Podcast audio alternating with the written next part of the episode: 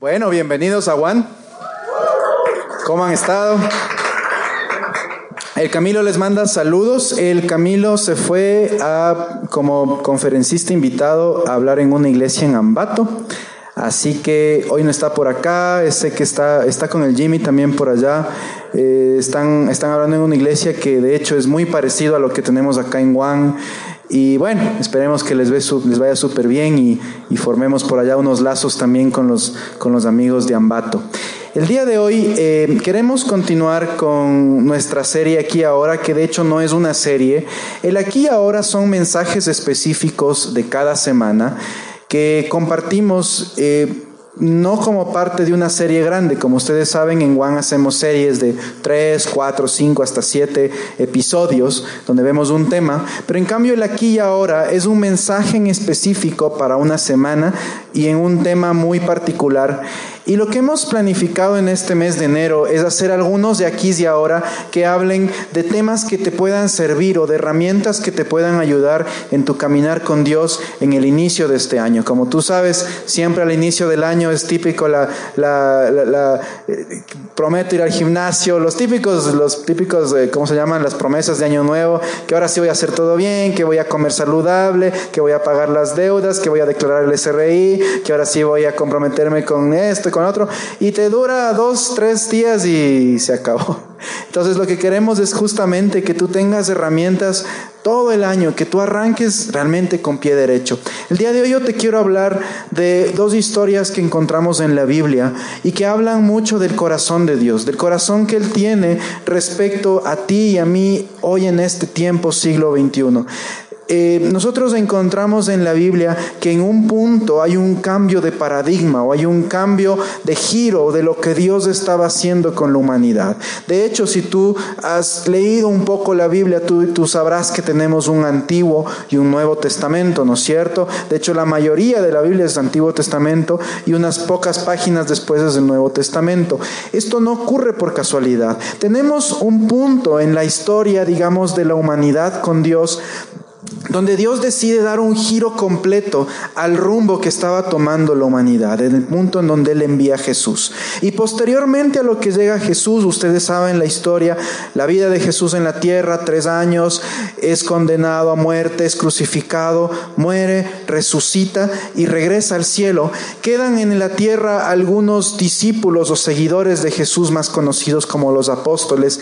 Y yo quiero que un poco se imaginen el cuadro. Estamos hablando del siglo uno después de Cristo de nuestra era. Es una época donde el imperio romano gobernaba el mundo conocido.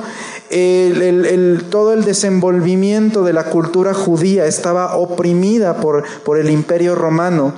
Y estos doce discípulos o doce apóstoles, y no solo ellos, sino muchos más, habían quedado en este punto de, bueno, Jesús se fue y ¿Y ahora qué hacemos, brother? Se quedaron así. Entonces, no sé si algunos han escuchado, tenemos el famoso San Pedro o el apóstol Pedro, el que muchos dicen que está ahí en el cielo con las llaves del cielo, ¿no es cierto? Y con el libro, a ver si vos, Gombrito, entra nomás, vos no te me vas. Ese San Pedro, tenemos un pasaje en el libro de Hechos 10, y quiero que, quiero que me sigan conmigo, es una historia un poco peculiar. Dice, al día siguiente, mientras los mensajeros de Cornelio, aquí una pausa que me olvidé de explicarles, Cornelio era un soldado romano que se les conocía como centurión. Un centurión romano por lo general no tenía nada que ver con los judíos. O sea, de hecho, en general, en esta época, en este tiempo, en esta sociedad, en este contexto en el que leemos este pasaje, la sociedad romana con la judía, nada que ver. Un judío no le consideraba al romano una persona impura. De hecho.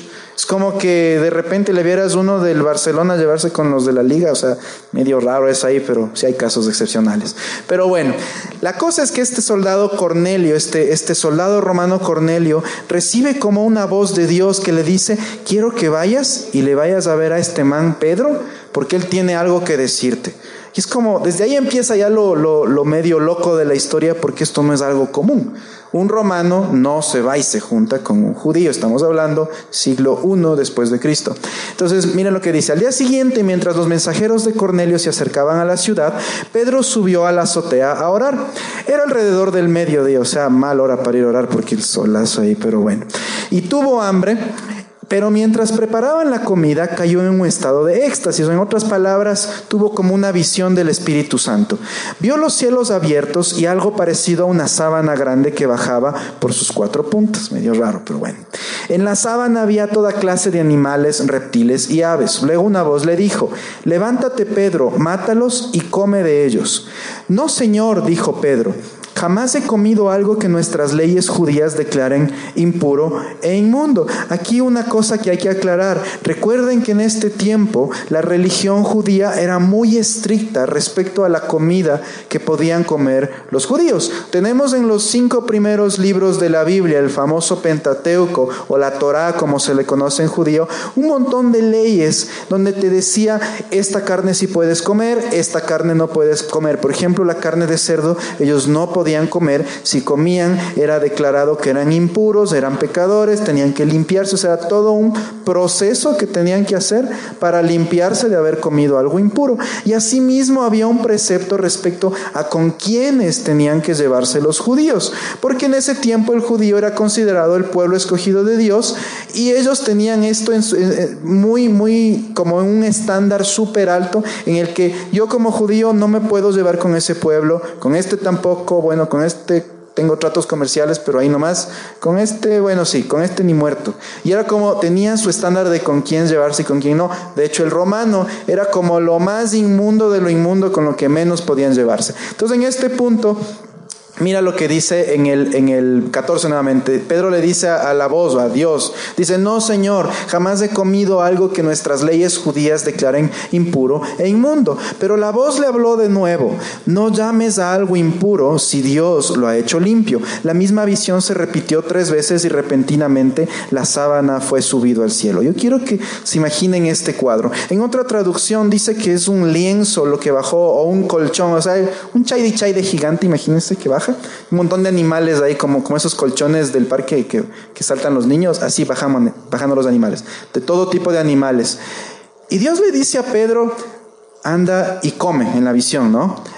Y en este punto encontramos a un Pedro que resiste a Dios o desobedece a Dios porque la ley de Moisés en la que estaba basada su religión le decía que no debe comer esos, animales. Pero Dios ahí mismo le dice, no digas impuro algo que yo te estoy mandando a comer. En otras palabras, es como que Dios le decía, brother, si yo te digo, si yo que soy Dios te digo que comas, come. Pero vemos que en este punto Pedro tres veces se niega a obedecer lo que Dios le llamaba a hacer. Y encontramos a un Pedro que por seguir los preceptos de su religión, obviamente dada por Dios, resiste al mismo Dios que le manda. En otras palabras, encontramos a Pedro resistiendo a Dios en el nombre del mismo Dios. Y esto suena chistoso, suena raro, pero traducido a nuestro tiempo, traducido a nuestra época, muchas veces tiene que ver también con nuestra religión y muchas veces, perdón, nosotros nos encontramos en un punto como San Pedro aquí. Tenemos nuestro bagaje religioso, tenemos nuestros preceptos, tenemos las cosas que hemos aprendido desde chiquitos, cómo es Dios, cómo nos debemos relacionar con Dios, cómo es, cómo piensa Dios, cómo pensamos nosotros, qué debemos hacer para agradar a Dios, y esto, y esto, y esto, y esto, y tal vez un conjunto de reglas o un conjunto de esquemas o de, o de preceptos que tú aprendiste desde pequeño en cómo debe ser tu relación con Dios o tu religión con Dios.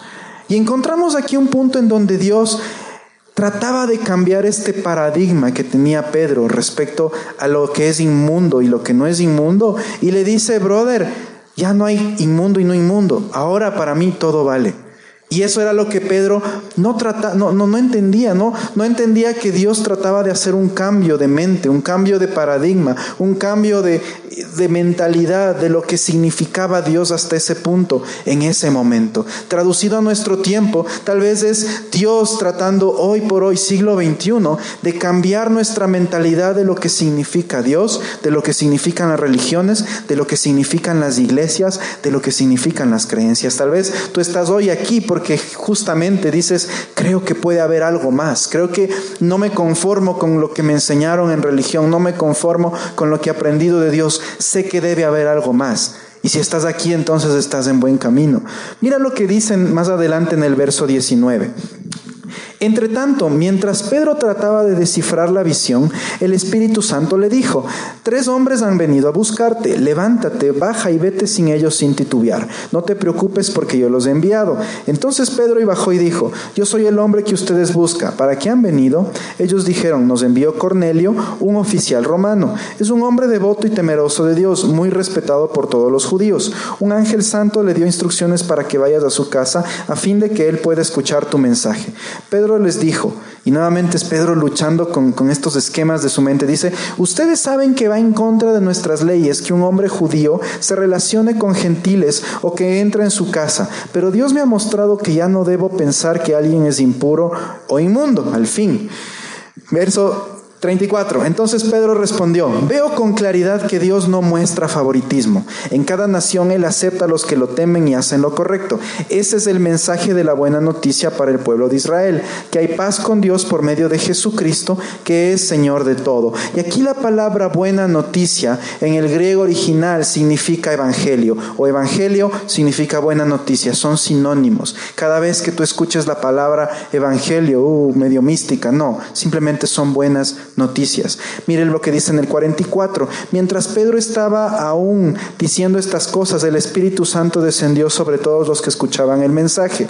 Los creyentes judíos que habían llegado con Pedro quedaron asombrados al ver que el don del Espíritu Santo también era derramado con los gentiles. Era como que Dios trataba de demostrarles que los judíos no eran los únicos que podían recibir a Dios, sino que hoy estaba abierta la puerta para todo el mundo, para todo el que crea en el mensaje de Jesús, en este mensaje de las buenas noticias, hoy estaba abierto aún a recibir el poder del Espíritu Santo. Y traducido a, nuestra, a nuestro tiempo, a nuestro siglo, a nuestra sociedad, a nuestro contexto, ¿Sabes qué es lo chistoso? Que muchas veces actuamos un poco como Pedro. Decimos, es que esta iglesia es la que tiene la verdad, o esta religión es la que vale, y esa de allá no te vales, y con la de allá no te lleves. Y sabes qué es lo que a mí me encanta de Juan? Que acá hemos creado una cultura donde justamente, como dice la palabra, Juan, somos uno, porque nos hemos juntado no por lo que nos separa, pero nos hemos juntado por lo que nos une. ¿Y sabes qué es lo que nos une? Las buenas noticias de Jesús. Creemos en Jesús creemos que Él es el camino al Padre, creemos que a través de Él podemos recibir todo esto. Pero sabes, lo más importante es entender que si es que tú has llegado tal vez a los pies de Dios este tiempo, si es que tú has estado viniendo acá por un tiempo y tú dices me gusta y todo, pero a veces se contrapone un poco a lo que yo he creído o a lo que me han enseñado, es tiempo de cambiar ese paradigma, es tiempo de cambiar esos esquemas o lo que la religión te ha enseñado durante años. Y no le temas al cambio, porque muchas veces el peor enemigo para, para poder avanzar es este temor al cambio. Y aquí lo que Dios nos muestra es desde este punto en el Nuevo Testamento es cambio, cambio, cambio, cambio, cambio. Empieza a cambiar paradigmas. Y mira lo que dice en Efesios 3:6. Y el plan de Dios consiste en lo siguiente, este es el nuevo plan que se estaba instituyendo en ese momento. Tanto los judíos como los gentiles, gentiles era todo aquel que no era judío, o sea, nosotros o cualquier otra persona, que cree en la buena noticia, gozan por igual de las riquezas heredadas por los hijos de Dios. Ambos pueblos forman parte del mismo cuerpo y ambos disfrutan de la promesa de las bendiciones porque pertenecen a Cristo Jesús. Hoy por hoy, independientemente de la iglesia o el contexto que tú hayas venido, si tú crees en Jesús, tú perteneces a Dios. Eso es lo que en la Biblia nos promete. Y sabes qué es lo más importante y lo que más les chocaba a la gente judía de esa época, a los religiosos de esa época, que ya no era más por lo que tú y yo podamos hacer, ya no era por nuestras obras, ya no era porque si me porto bien, si voy a la iglesia todos los domingos, si leo la Biblia, si ayuno, si hago ayuda social, si hago esto y esto y esto y esto, entonces Dios se agrada conmigo y estoy bien con Dios. En este punto era como darle la vuelta completamente a la tortilla porque te estaban enseñando de un Jesús que te decía, no importa lo que has hecho, no importa si has pecado, no importa tu pasado, yo te acepto tal y como eres. Y entonces puedes empezar una nueva historia con Dios. Entonces, si tú te das cuenta, nuestra relación con Dios ya no consiste en que si tengo buen comportamiento, si hago esto, si hago el otro, Dios me va a aceptar. Es todo lo contrario. Dios ya me acepta como yo soy. Dios ya me recibe y como consecuencia de eso yo hago buenas obras, porque obviamente ayuda social está bien, acercarme a Dios está bien, ir a la iglesia está bien, lo que tú quieras hacer para Dios está bien, pero ya no se convierten en requisitos que tú tengas que cumplir para estar bien con Dios. Ahora se convierten en consecuencias del amor que tú has recibido con Dios. Ese es, es, justamente el mensaje de la gracia y es el mensaje que Jesús hablaba en cada uno de sus pasajes. Si tú vas y te metes a los evangelios, a las historias de Jesús, la vida de Jesús aquí en la tierra, y eso es algo que yo pensaba el otro día, ¿sabes? Todas las historias de Jesús terminan siempre en un punto, gracia, no en la cumplir la ley, no en la obediencia, porque en algún punto puedes fallar, no en, no en sacrificios, no en hacer cosas por Dios, terminen siempre un punto, gracia. ¿Qué es gracia? Porque mucha gente se pregunta, ¿y qué es la gracia entonces? Es un regalo. Yo creo que son dos conceptos a la vez. Por una parte, es un regalo inmerecido, es un regalo que yo no lo merecía, tú no lo merecías, pero a Dios le ha placido darnos el regalo de Jesús. Y por otra parte, gracia también es la habilidad que Dios nos da para poder vencer lo que en nuestras fuerzas nunca podíamos vencer. Ese vicio que tal vez nunca has podido dejar a través de la gracia, te da Dios la habilidad para que en algún punto lo puedas dejar. O tal vez tu mal carácter, o tal vez un problema que estés pasando, o tal vez algo que no has logrado entender. La gracia es esta habilidad que nos dice Dios, lo que tú no has podido hacer en tus fuerzas, si hoy crees en mí, a través de mí lo puedes hacer. Y nuevamente, una y otra vez podemos ver estos ejemplos en el Nuevo Testamento, en las historias de Jesús, donde Él habla de su gracia, Él habla de, de, que ya no era más por cumplir la ley, ya no era más por cumplir los preceptos, ya no era más por ser obediente al pie de la letra a la Biblia, porque nadie podía hacer eso. Y Él nos decía, ya no era por eso, es por creer en mí, es por volver a mí. Y lo más importante, Dios mostraba esta imagen de que Dios era un Dios que estaba siempre con los brazos abiertos. Hay una historia de la Biblia que para mí es la que más ejemplifica justamente este, este corazón de Dios, este corazón del Padre. Y es la historia del Hijo Pródigo. Creo que muchos la han escuchado. Muchos ni siquiera saben qué es pródigo. Yo no sabía qué es pródigo. Lo busqué en el diccionario de la Real Academia. Lo tenemos en pantalla. Lo tenemos en pantalla. Pródigo dice, dicho de una persona que desperdicia y consume su hacienda en gastos inútiles, sin medida ni razón. Esta es la definición del diccionario. Pero un poco traduciéndole a diccionario ecuatoriano sería el típico Wambra clase media que se gasta el sueldo en farra y trago y pendejadas los primeros cinco días del mes y se queda chiro el resto días del mes y le pide prestado a la mamá. Ese es el hijo pródigo.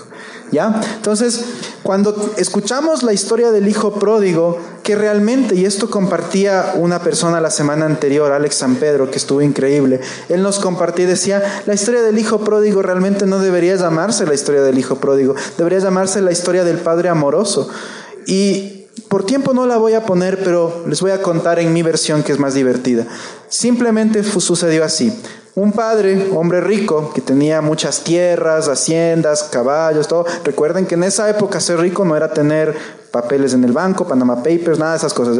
ser rico era tener tierras y tener animales. Entonces era un hombre rico con un montón de tierras y todo y tenía dos hijos, el hijo mayor y el hijo menor que es el protagonista de la historia. Entonces en un momento el hijo menor estaba aburrido, que solo la vida del campo, que siempre vuelo a oveja, que no tengo internet, que solo paso aquí encerrado. Y él quiere irse a la gran ciudad y, le y va donde el papá y le dice, papi, quiero irme a la gran ciudad, quiero que me des mi parte de la herencia, sé que me corresponde la mitad, ya no quiero estar aquí. Y el padre muy amorosamente le dice, ok, listo, te voy a dar la mitad de la herencia, le dio el cheque, bueno, no había cheques en ese tiempo, le debe haber dado una bolsa con monedas, alguna vaina así, ¿no? Entonces sale, sale el hijo, ¿no? Felizote con, con las, las, bolsas de monedas y se va a la gran ciudad, ¿no? Porque el, el pobre vivía por ahí, no sé, en alguna provincia lejana que no, medio aburrido. Entonces, ¿qué sucede? Se va este Wambra, medio inmaduro, Y se gasta la plata como loco, se va de farra, se va al casino SA, se va al garage, se va a Laura, se va al Nainu.io, al hashtag, ¿cuántos hay por ahí? o sea, no es que esté malo que te vayas de farra ya, pero te pregunto algo, ¿qué pasa si te vas de farra todos los días, todos los días comes afuera, todos los días te gastas en trago? Adivina qué pasa. Te quedas chiro los cinco primeros días del mes. Entonces, ¿Qué sucedió? Dicho y hecho, este man se fue a esta, a esta gran ciudad, a esta tierra lejana, se empezó a gastar la plata en todo lo que podía, hecho el generoso, que yo les pongo a la de trago, ¡eh! todos los panas. Bueno, y para rematar nos cuenta la historia que la tierra donde él estaba empezó a pasar por una hambruna tenaz. O sea, es como que donde estaba esa tierra bajó el precio del petróleo, todo se puso difícil. Entonces, realmente estaba en aprietos. Entonces llega en un punto en el que este man le tocó trabajar. Y bueno, empezó trabajando, pero luego me empezaron como el pobre a patear y a patear, a patear cada vez peor. Era como que SP10, luego SP5, luego SP1, luego asistente, luego asistente del asistente. Y termina trabajando de jornalero en una hacienda. Y su trabajo era llevarle comida a los cerdos. Imagínense el, el peor trabajo de la vida. Bueno, lavar baños debe ser peor, pero ese no, al menos no llegó este pobre man. Pero bueno, dice la historia que empieza a llevarle comida a los cerdos. Los cerdos no comen en Fridays, o sea, ya se imaginarán qué comida era la que comían los cerdos. Y dice que él hasta empezó a comer la comida con los cerdos. Y, y este hijo, estando en el lodo, estando completamente andrajoso, comiendo porquerías con los cerdos y todo, tiene como un, una revelación, un shock y dice, ¿qué hago aquí? Soy hijo de un papi que tiene plata. ¿Qué estoy haciendo aquí comiendo comida con los cerdos? ¿Qué hago aquí enlodado? ¿Qué hago aquí avergonzado? Cuando en la casa de mi papá siempre hay comida, siempre hay abrigo, siempre hay todo, nunca me ha faltado nada me voy de regreso a la casa de mi padre, no importa que él me quiera, le voy a decir que he pecado contra el cielo, que he pecado contra él, le voy a pedir perdón y le voy a pedir que tenga misericordia y que me, contrate como el peón más miserable, pero que me contrate. O sea, el, hijo era como, chuta, donde me ponga, pero que me perdone mi papi. Y el hijo reacciona en un punto y regresa a la, a la tierra donde estaba su papá. Y yo cuando leía esta historia yo decía, bueno, la reacción del papá seguramente llega y le mete su paliza, ¿no es cierto? Juan Brashuncho, te gastaste toda la mitad de mi fortuna y vienes aquí, nada, ándate nomás. Pero es chistoso porque la historia cuenta que el padre le ve a lo lejos al hijo que volvía y el padre se emociona full y, y, con los brazos abiertos corre a recibirle al hijo y le da un abrazo y le dice, hijo, ¿dónde estabas? Te extrañé. Y el hijo era como, seguro que es a mí. Y el, padre le abrazaba y todo, y le dice, vamos a, vamos y le llama a los sirvientes, cámbienle de ropa, quítenle esas ropas viejas, póngale algo nuevo, póngale un anillo en el dedo, vamos a hacer fiesta, maten el, el becerro más gordo. Y arma tremenda farra. De hecho, ponerle un anillo a alguien en esa época significaba que volvías a pertenecer a una familia. El pobre estaba desterrado, ni siquiera pertenecía. Y el padre es como que le recibe, le abraza y le dice, nuevamente perteneces, nuevamente estás en mi familia. Y, yo, yo seguro, yo he pensado, yo digo, ¿a qué horas le mete su, su guaracazo a este guambra malcriado? Pero no sucede esto. Van a la fiesta y acuérdense de esto, había el hijo mayor, ¿no es cierto? Y, yo de paso pensaba, yo decía, chuta, este hijo mayor, yo, yo, sé que está mal el hijo pródigo que se fue, se hizo flores la plata y todo, pero este hijo mayor seguro que tenía más de 30 y seguía viviendo con el papá. O sea, es como que tampoco quisiera estar en los zapatos de él. Este pobre no sabía qué hacer de su vida. Treintón en la hacienda con el papá, yo ya me hubiera ido a vivir aparte y todo, pero bueno.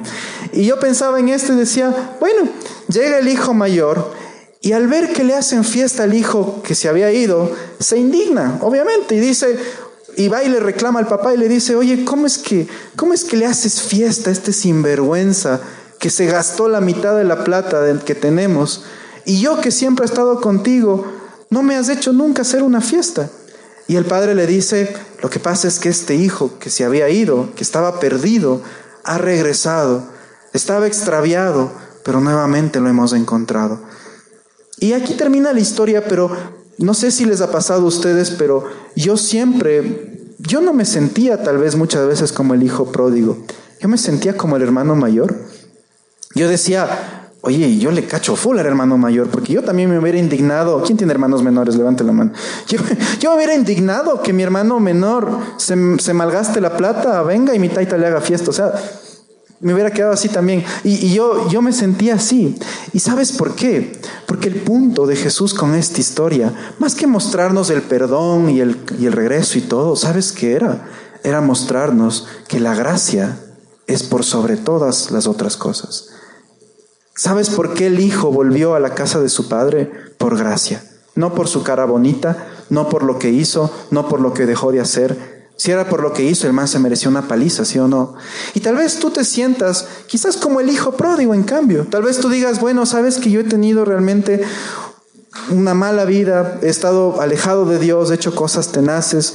¿Y sabes qué es lo que la religión principalmente nos enseña?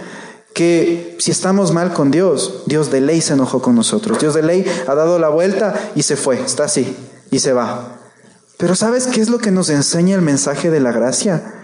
Que a pesar de lo que tú hayas hecho, Dios siempre está ahí, esperándote con los brazos abiertos. A mí me encanta lo que dice un predicador muy conocido. Él dice, no importa si estás con las manos sucias, siéntate a la mesa, porque el hecho, de que estés con las manos sucias no significa que has perdido tu condición de hijo. Siéntate a la mesa con tu padre. Luego arreglamos cuentas de esas manos sucias, pero no dejas de ser hijo por haber hecho lo que hayas hecho.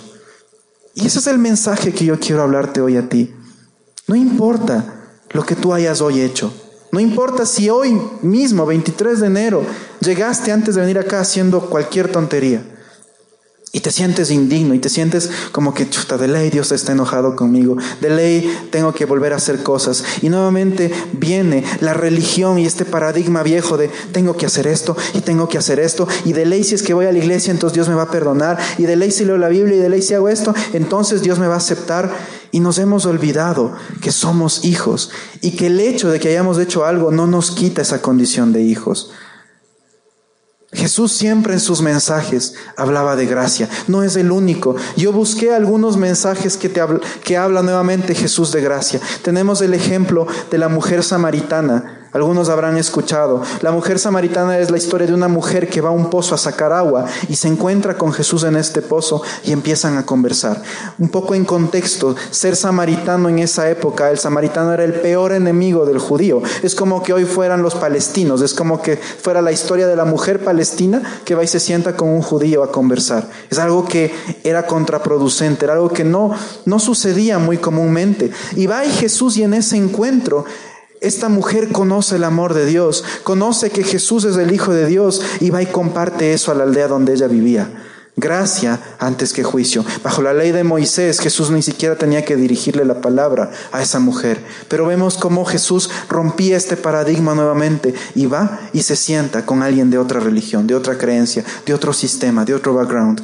Tenemos la historia de la mujer adúltera, creo que muchos la han escuchado también. Es esta mujer que es sorprendida en pleno acto de, de, adulterio. De hecho, hay algo curioso porque la Biblia en este punto no habla del hombre adúltero. No dice, fueron encontrados los dos en pleno acto. Yo, yo no me pregunto, o sea, la Biblia dice, la mujer fue encontrada en pleno acto. ¿Y el hombre? ¿O qué estaba haciendo ahí la mujer solita? No creo. Había un hombre, ¿no es cierto? Pero la Biblia no registra nada del hombre. Curiosamente. Y le llevan a la mujer sorprendida en el acto del adulterio delante de Jesús, los, los religiosos de la época, para ver qué hacía Jesús, porque según la ley de Moisés, quien cometía adulterio tenía que morir apedreado. Entonces los religiosos decían, vamos a probarle a este Jesús. Si es que él realmente está de acuerdo con las leyes de Dios, él va a decir que la apedremos. Pero si hace eso, se va a ir en contra de su mensaje de amor y paz que dice que predica.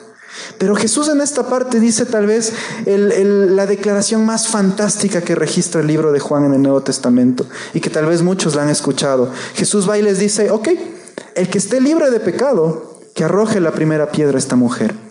Y todos los religiosos, uno a uno, fueron botando las piedras en el suelo porque no sabían qué hacer, porque nadie estaba limpio, nadie estaba digno para lanzar una piedra a Dios. Y nuevamente vemos ese mensaje de gracia sobre el juicio. Gracia sobre juicio. Se acerca Jesús a la mujer y le dice, le levanta y le dice, ¿dónde están los que te acusaban? No están, Señor. Muy bien, ni yo tampoco te acuso. Ve y no peques más. Y Jesús mostrándole nuevamente La gracia por sobre la ley, gracia sobre comportamiento, gracia sobre preceptos. ¿Sabes por qué?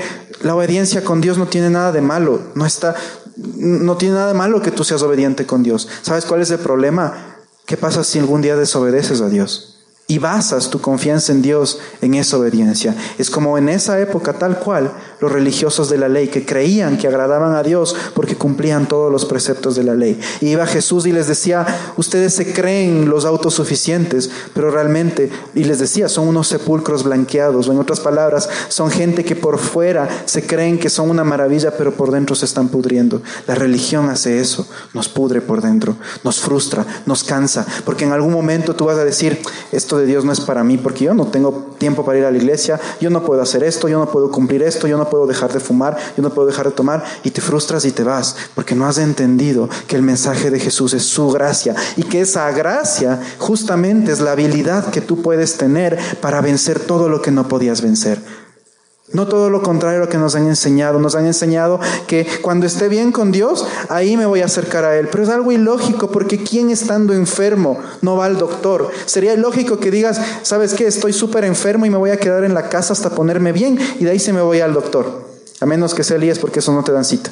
Pero contrario a eso, es totalmente contraproducente, ¿no es cierto? O sea, ¿cómo si estando enfermo, cómo vas a huir del doctor? Tienes que correr a Él. Y es la misma lógica con Dios. El peor error que tenemos como creyentes es pensar que cada vez que le fallamos a Dios, Él se da la vuelta, se enoja y se va. Y nuevamente aquí en los Evangelios Jesús nos muestra un mensaje de gracia.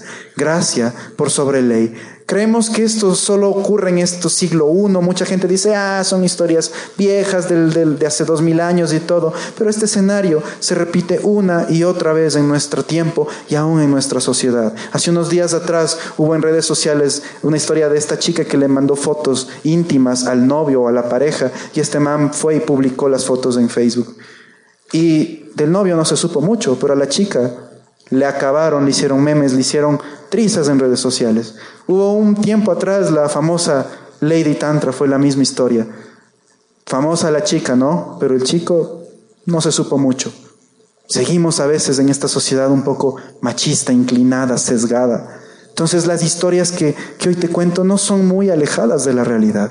No son muy alejadas, alejadas de nuestra idiosincrasia, de nuestra realidad, de nuestra sociedad. Y nuevamente aquí es Jesús diciéndonos, gracia por sobre el juicio, gracia por sobre la ley.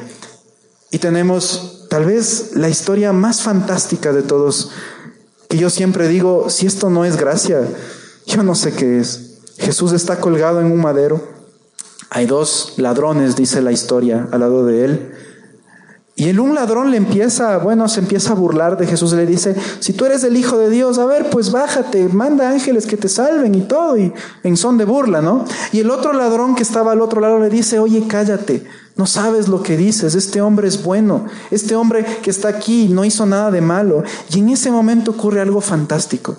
El ladrón reconoce que ese Jesús es Dios. Y le dice, Señor, si, si hoy puedo, déjame estar contigo en el paraíso. Y Jesús le responde, te aseguro que hoy mismo vas a estar conmigo en el paraíso. La Biblia no da detalles de qué hizo el ladrón. No dice que, por qué fue condenado, si fue un asesino, si fue un violador, si fue un estafador, o las tres, o peor que eso. No nos dice. Y yo creo que la Biblia lo hace intencionalmente en no decirnos, ¿sabes por qué? Porque nos quiere decir una vez más que no importa lo que una persona haya hecho si se encuentra con la gracia. No importa lo que el ladrón fue haciendo ese mismo día. Ese ladrón pudo haber matado ese mismo día. Y faltando tres minutos, cuatro, cinco a lo máximo para morir, reconoce que Jesús es Dios, le pide perdón y se salva. Si eso no es gracia, yo no sé qué es. El ladrón no hizo nada, el ladrón tal vez nunca fue a la iglesia, el ladrón tal vez nunca oró, tal vez nunca creyó en Dios, pero bastó un segundo, un segundo para recibir este regalo. Cuando tú recibes un regalo, tú tienes dos opciones, ¿sí o no? Yo entrego el regalo y tú dices, gracias, chévere, te vas corriendo antes de que te quite. O tú tienes la opción de decir, No, no, no, eso no, no, no quiero, no te preocupes, no me des. Es así de sencillo. El regalo de Jesús es así. Tú tienes dos opciones. O lo recibes y no haces nada porque es un regalo. No tienes que pagar, no tienes que hacer nada. Simplemente creer y recibir. O decidir y decir, no, yo no creo en eso, deje nomás. Y yo realmente creo que estarías loco si no recibieras el regalo porque es fantástico. Yo, yo digo, no puede ser tan fácil. Yo pensaba esto hace mucho tiempo, yo decía, no puede ser tan fácil, no puede ser tan sencillo. Es como cuando tienes esos contratos y tienes que leer las letras chiquitas porque siempre hay la trampa. Hoy firmé un contrato de internet para mi casa y, fue el man a hacerme firmar y todo y me ofrecen como más megas en la noche. Entonces le digo, oye, buenazo. Le digo, ¿y cuál es el truco? No, no, en serio, te vamos a dar más megas. Bueno, entonces firmo, ¿no? Me dice, firme también esta otra hoja. ¿Y esa qué es? Le digo. Dice, en esa te comprometes en que no te puedes salir del plan por dos años. Ah, le digo, ahí está. Siempre hay algo. Y a veces creemos que nuestra relación con Dios es como un contrato de los que hacemos aquí en la tierra, que siempre hay letras chiquitas, que siempre hay la trampita. Y la verdad es que no hay. Cuando hablábamos con el Camilo hace años del mensaje de la gracia, yo le decía, brother, no puede ser tan fácil. O sea, no puede ser que, que yo me arrepienta y ya. Y él me decía, ¿y el ladrón? ¿Y la mujer adúltera? ¿Y la samaritana? El buen samaritano es otro. Tantas historias en la Biblia que nos demuestran, una vez más, que ya no hay división. Buenos, malos, este está bien, este está mal. Todos somos unos en Jesús. Todos somos una sola persona. Voy a pedir que venga por favor la banda. Y simplemente para, para terminar este mensaje el día de hoy, yo les digo algo. Tal vez tú estás como este hijo pródigo que ha hecho las cosas a su manera, que se ha alejado de Dios, que tal vez hoy vuelve a los tiempos a escuchar un mensaje que tenga que ver con Dios.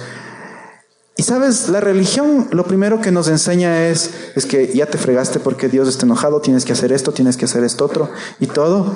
¿Y sabes cuál es el mensaje de Jesús? Tu Padre te está esperando con los brazos abiertos.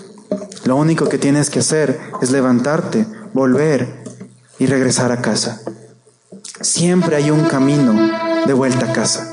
Siempre.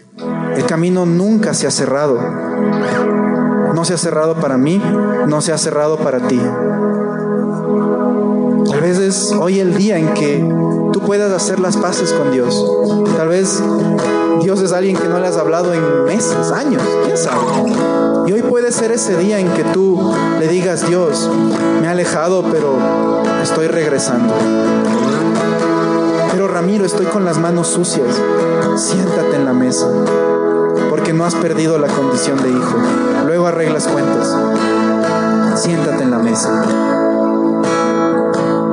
dices, yo no soy el, hijo pródigo, yo siempre he estado en la iglesia, siempre he hecho las cosas bien, pero tal vez te sientes como ese hijo mayor que aún estando cerca del papá, nunca descubrió su propósito, nunca descubrió por qué estaba ahí, nunca descubrió para qué estaba ahí.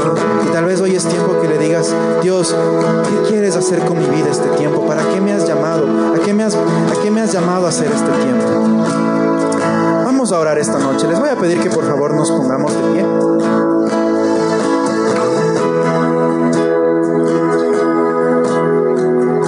Y quiero terminar con un versículo que está en el libro de Hebreos. Así que acerquémonos con toda confianza al trono de la gracia de nuestro Dios. Allí recibiremos su misericordia y encontraremos la gracia que nos ayudará cuando más la necesitemos. Este es uno de mis versículos favoritos. Me encanta porque dice, acerquémonos con confianza al trono de la gracia. No dice al trono de la obediencia, porque en algún momento podemos desobedecer y se daña todo. No dice al trono del juicio, porque todo el juicio ya fue echado sobre Jesús en la cruz hace dos mil años. No dice el trono del enojo, no dice el trono de las leyes, no dice el trono de los mandamientos, dice el trono de la gracia. Gracia, un regalo. Vamos a orar. Señor, Gracias por esta noche. Gracias, Padre, por lo que tú nos has enseñado este día. Gracias porque hoy entendemos que es un regalo, que el relacionarnos contigo no depende de nuestra cara bonita, no depende de lo que podamos hacer, no depende de cuántas cosas buenas o malas hayamos hecho. Depende de este regalo que es a través de tu Hijo Jesús. Y Señor, hoy recibimos este regalo en nuestro corazón. Y si tal vez tú nunca has tomado esta decisión por Jesús, tú nunca has decidido recibir este regalo, hoy tienes la oportunidad. Yo le puedes decir, Jesús, yo recibo este regalo. Yo decido creer en ti. Yo decido creer lo que tú has hecho por mí. Yo decido vivir para ti. La gracia es nada más que esto. Es un regalo. Es decir, gracias Señor, porque ahora puedo estar siempre bien contigo, porque ahora yo sé que soy tu hijo y yo sé que tú me recibes. Tal vez tú has conocido de Dios y tú has estado alejado. Hoy es el día. Hoy es el día que tú puedes volver a los brazos de tu Padre. Ahí donde tú estás, simplemente habla con Él y dile, Señor, he estado mal en esto, perdóname. Señor, hoy quiero volver contigo, hoy quiero retomar, hoy que empiezo este año, quiero nuevamente empezar contigo, porque sé, Señor, que contigo las cosas siempre salen bien. No me quiero volver a alejar de ti nunca más, porque ya sé que ahora, ahora sé que mi relación no depende de mis obras, depende de tu amor por mí y tu amor nunca cambia. Gracias Señor porque hoy nos enseñas, Padre, que tú siempre estás ahí para nosotros, que tú eres ese Padre amoroso, que siempre está con los brazos abiertos, dispuestos a recibirnos, hayamos hecho lo que hayamos hecho. Y hoy mientras le adoramos a Dios, que tú cantes estas canciones como que fueran tus propias letras. ¿Sabes por qué adoramos? Porque simplemente queremos reconocer lo que Jesús significa en nuestras vidas y que jamás podríamos pagar todo lo que Él ha hecho y que esto es impagable, pero a la vez es un regalo y que Él no nos cobra, Él simplemente nos lo da porque nos ama. Vamos a adorar.